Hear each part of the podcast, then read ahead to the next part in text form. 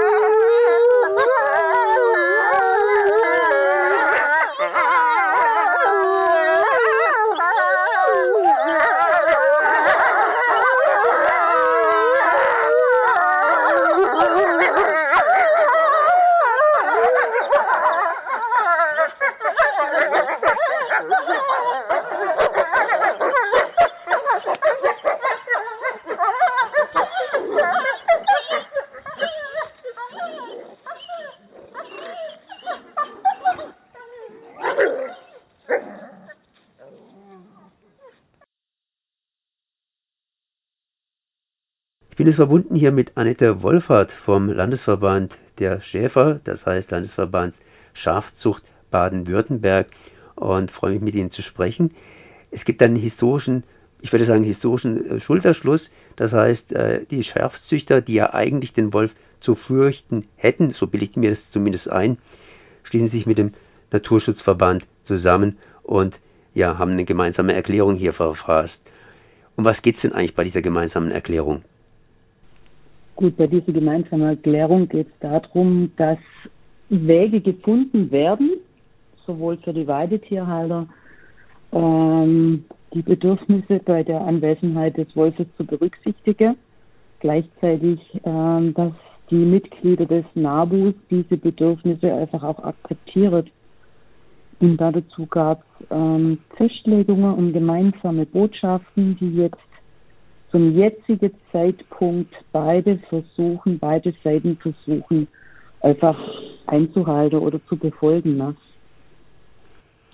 Für welche Menschen, das heißt für wen, stehen sie eigentlich? Ich meine, Schafzucht ist eine Sache. Der Wolf frisst ja nicht nur Schafe, äh, abgesehen eben von Wildtieren, sondern auch Kühe, Pferde etc. etc.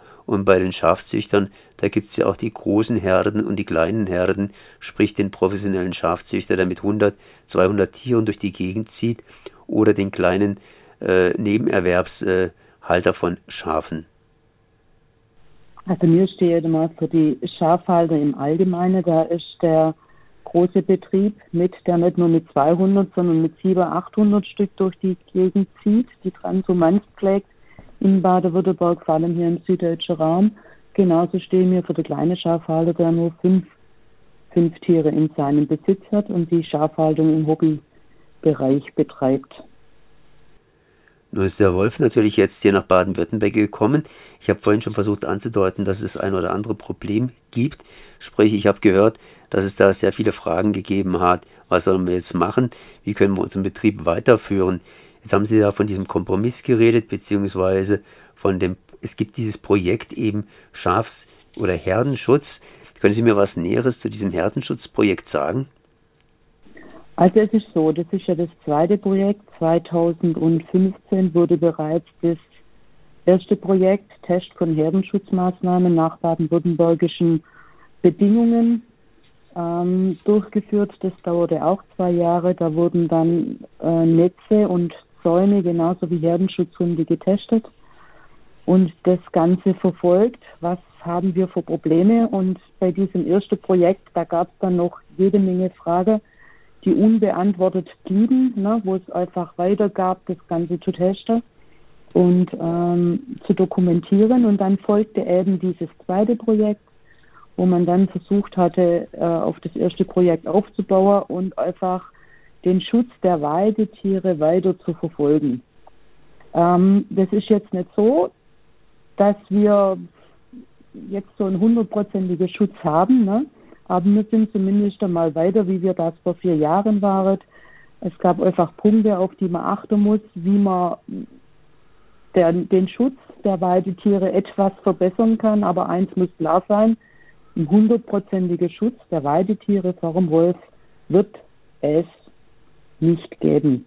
Grundsätzlich nicht. Ja, es immer so im Leben ein bisschen Risiko bleibt. Aber äh, was ist jetzt das Projekt gewesen, beziehungsweise was haben Sie an neuen Erkenntnissen gewonnen? Wie wurden die unbeantworteten Fragen denn beantwortet? Können Sie dazu was Näheres sagen? Also diese unbeantworteten Fragen wurden nicht alle zu 100 Prozent beantwortet, aber die Probleme und die Schwierigkeiten, die man sah, hat man versucht im zweiten Projekt anzugehen. Wir haben zum Beispiel einen Prototyp entwickelt eines Weidezaunes, eines mobilen Weidezaunes, den vor allem die Schäfer nutzt. Und man hat da versucht, mit einem Erdleiter, der die Erdung etwas verbessern soll, weil das ist das größte Problem oder mit eins der größten Probleme bei uns hier in Baden-Württemberg, dass dieser Erdleiter integriert ist. Ähm, dieses Netz wurde bereits während der Projektlaufzeit ging das in Produktion und ging auch dann direkt in den Vertrieb. Somit erleichtert man den Schäfern äh, der Aufbau von einem Herdeschutzzaun, ne? den Aufbau dahingehend, als dass der Stromfluss, weil das ist ja ganz entscheidend, dass Strom auf den Netzen ist. Und damit Strom auf den Netzen ist, brauchen wir eine gute Erdung. Und eine gute Erdung, das heißt, dass man diesen einen Erdstab mindestens einen Meter in die Erde reinschlagen muss. Und bei unseren Gegebenheiten ist es einfach schwierig. Da hat man dann versucht, mit diesem Netz dieses Problem etwas zu erleichtern. Das Problem ist nach wie vor nicht weg. Das möchte ich hier ganz klar unterstreichen.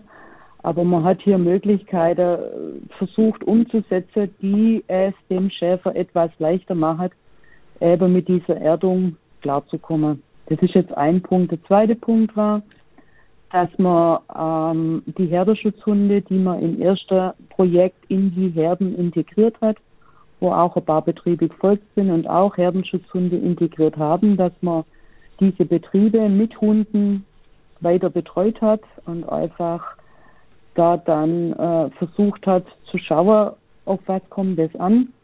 Das umfasst die Zucht der Hunde, das umfasst das Handling der Hunde, das ist aber auch der Erfahrungsaustausch der Schäfer untereinander. Was bedarf es da, damit die Herdenschutzhunde, andersrum muss ich sagen, die Herdenschutzhunde haltenden Betriebe, äh, dass man denen gerecht wird, was bedarf es da für die Zukunft? Und das waren alles so Inhalte von diesem Projekt. In diesem Projekt wurden aber auch die Pferde und bedingt die Rinderhalter mit integriert. Wir haben da auch einen Betrieb, eine Pferdekoppel mit einem dänischen Soundsystem ausgestattet und haben das zwei Jahre verfolgt. Dahingehend, wie sieht es aus mit der Stromführung, aber auch mit dem Abstand der Litzen. Auch das haben wir verfolgt, dass man da einfach ähm, Empfehlungen den Tierhaltern an die Hand geben können. Das heißt, da ist einiges gemacht worden. Ich habe jetzt da gelesen, dass die Wölfe in dem Falle die Wölfe auch zum Teil etwas farbenblind sind, dass sie auch ein Problem haben oder hatten, äh, den Zaun überhaupt richtig ordentlich zu erkennen. Wäre ja dramatisch, wenn die Wölfe einfach so in den Zaun reinrennen, weil sie ihn ganz einfach nicht sehen oder übersehen. Äh, kann man solche Zäune überhaupt als Wolf bemerken oder sind die irgendwie so in die Landschaft reingemacht, dass halt die Wölfe zum Beispiel Probleme haben?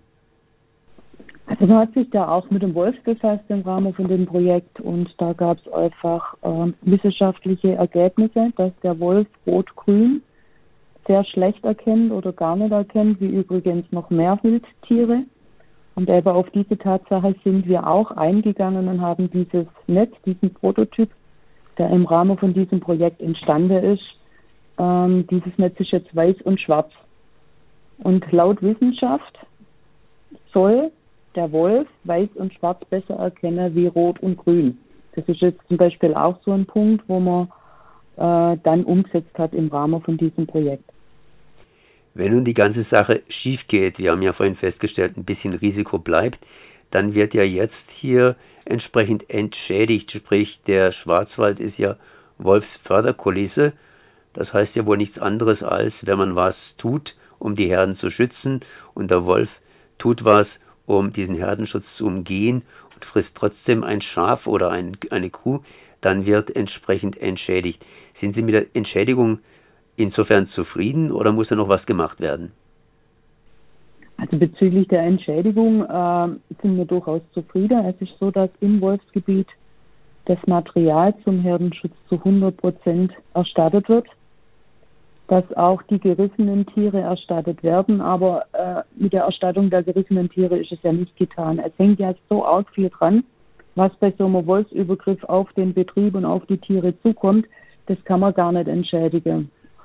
Zweite ist, dass die Arbeitszeit und so Herdenschutzmaßnahmen aufzubauen und umzusetzen kosten den Betrieb und auch das haben wir im Rahmen von diesem Projekt rausgefunden zwischen 25 und 50 Prozent mehr Arbeitszeit, je nach topografischer Lage. Und diese Arbeitszeit wird noch nicht, noch nicht entschädigt. Das Land Baden-Württemberg hat momentan den Antrag gestellt, bei der EU, da muss man Antrag stellen, als dass das Land das entschädigen kann. Aber momentan wird die Arbeitszeit und der Aufwand, der mit dem Herdenschutz und mit der Anwesenheit des Wolfes auf die Betriebe zukommt, einfach noch nicht entschädigt. Und auch das ist ein Punkt, der in keinster Weise zu vernachlässigen gilt. Ne? Also man muss das einfach sehen. Die Betriebe waren vorher schon wirklich Oberkante bezüglich der Arbeitszeit. Und jetzt kommt noch der Herdenschutz dazu. Also das sind einfach Dinge, die auf die Betriebe zukommen, da muss man Lösungen finden und das muss einfach entschädigt werden. Jetzt machen Sie hier Beratung für die Schäfer und für die Viehhalter. Äh, wie sehen Sie da die Stimmung generell? Sie haben ja schon gesagt, da muss noch ein bisschen was nachgebessert werden, aber ist die Stimmung der Viehhalter jetzt hier äh, dem Wolf gegenüber weicher geworden, zustimmender oder verhärtet sich das Ganze, nachdem man sieht, dass da immer noch irgendwelche Lücken sind, die zu schließen sind, sprich, dass bei der Entschädigung noch die Arbeitszeit fehlt?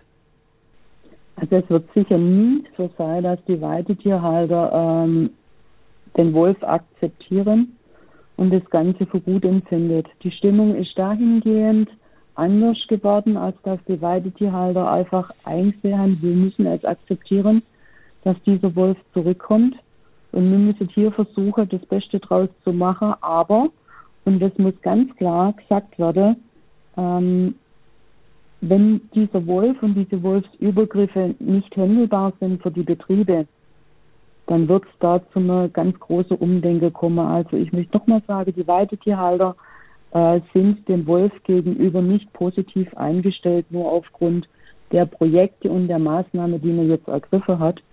Aber es ist einfach ein Schritt dahingehend, dass man den Weidetierhalter versucht, ähm, die Anwesenheit des Wolfes irgendwo einfacher zu machen. Es wird nach wie vor nie einfach sein. So Annette Wohlfahrt, Geschäftsführerin des Landesschafzuchtverbandes Baden-Württemberg. Ich danke mal für dieses Gespräch. Ja, bitteschön.